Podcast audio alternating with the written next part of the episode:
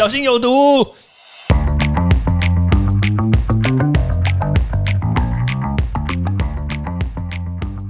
毒物去除了，人就健康了。欢迎来到昭明威的毒物教室。我们今天呢又要来辟谣了，因为这个网络上面呢说吃生姜可以对抗新冠病毒。那当然啦，威廉就上网去谷歌了一下，这个到底是什么东西？这个谣言到底是从哪里来的？那我找到了一个可能的原因，他就是说呢，脚是我们的第二心脏。他说脚哦，脚是我们的第二心脏。身体上的各个器官呢，都能在脚上找到相对应的穴位。诶，这听起来好像是对的哦，对不对？我们去按摩，对吧？都是按脚嘛。好，那适当泡脚呢，不仅能改善末梢循环，那如果泡脚的时候里面又加入适量的生姜，诶，那这个水是不是可以拿来喝啊？变姜汤。好，那生姜因为它。它属这个属性是热的，所以呢，它就可以快速驱寒，然后又能预防流感。我就把这个原文找出来。好啦，那我就要来破解一下喽，对不对？第一个呢，就是生姜它是属性热的。好，那当然这是对的嘛。那它拿来快速驱寒，这也对。但是呢，它能预防流感。诶，这个听起来怪怪的哦。流感跟新冠病毒好像不一样呢。流感它是 H1N1。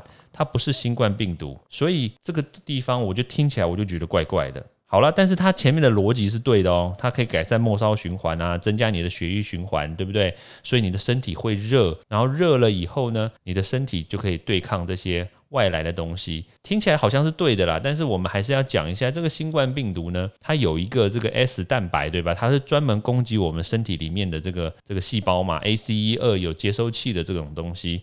的细胞，它通常都会被攻击上，所以你如果常常去泡脚，然后呢增加你的血液循环，然后呢你又把这个水捞起来拿来，不是拿来喝了，那你觉得这个新冠病毒它不会攻击你的这个 ACE 二接收器的这个细胞吗？当然不会嘛，对不对？它还是会攻击，而且给你够屌屌，把它接上去，接得很紧。所以你如果拿这个生姜来外用，然后来泡脚，那是不是有效呢？基本上来说，可能效果不彰啦，但是可以让你的这个身体。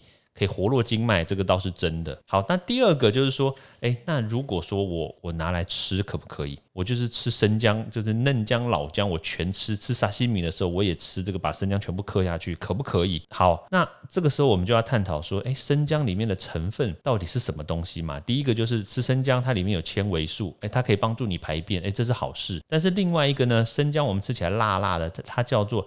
姜辣素这个东西呢，它确实可以抑制皮肤上面的这个真菌，就是比如说你有香港脚啦，或者是有些人这个皮肤痒啊，睡不着啊，诶，这好像是在卖卖某个药，对，就是你皮肤痒的时候有香港脚这一种疾病，或者是你有蚊子包，诶，像这一种呢，你去涂这个姜辣素，它就可以去除你上面的这个霉菌啦、真菌的滋生，然后也可以消炎。所以这其实是一个还不错的一个东西啦，但是话又说回来，那这个东西呢，它还是属于外用。你吃进去的话呢，终究是只能就是让你的血液循环增加。这其实也没有不好的事情啦，因为血液循环增加其实确实是有一些帮助嘛，对不对？像比如说你吃威尔刚，血液循环也会增加，啊，对不对？但也不是说我们吃。生姜或姜辣素，它就会有威尔刚的效果，而是说促进血液循环这件事情呢，它就只是一个很常见的一件事情，它不是说我们只要促进血液循环，它就可以对抗流感、对抗新冠病毒，不是这么回事的。所以这个谣言呢，其实从这个科学的角度切入的话，你大概就会知道说，哦，其实这个是一个假新假新闻，它是一个假消息。好，那但是生姜它在外用确实是可以杀菌啊，这个是一个真实的一件事情。只是说，如果你常常用生姜来涂抹身体啊，常常用生姜来，比如说洗澡啊，它确实还是有可能会造成一些身体不适哦。所以这个又回到我们讲这个毒物教室的初衷，就是剂量、浓度，这就很重要啦。所以像比如说你常常来泡这个生姜水的话呢，当然适量是好的，但是如果说你过多的话呢？反而呢，就会造成一些身体不适啊，像比如说肠胃不适啦，或者是这个消化力啊，或者是肠胃道可能会充血啊，会导致你比如说排便不顺，或者是那但如果说又又太多，又可能会腹胀、腹痛、腹泻、呕吐等等，其实都不是件好事啦。所以适量其实很重要。所以你偶尔吃一下生姜的产品啊，或者偶尔吃一下生姜，不管老姜、嫩姜都可以，就是适量，然后让自己的身体活络，然后身体会暖，其实就已经就已经足够了。就是你不要花太多的时间，然后去吃太多的这个生姜，反而导致最后你自己肠胃消化道都不舒服，反而就是有反效果。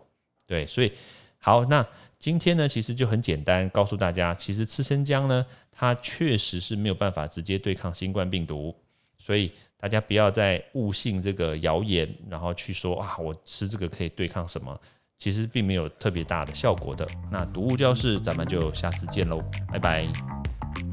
欢迎大家到 Apple Podcast 或各大收听平台帮我订阅、分享、留言。有任何问题或想知道的内容，也欢迎大家来找我讨论哦。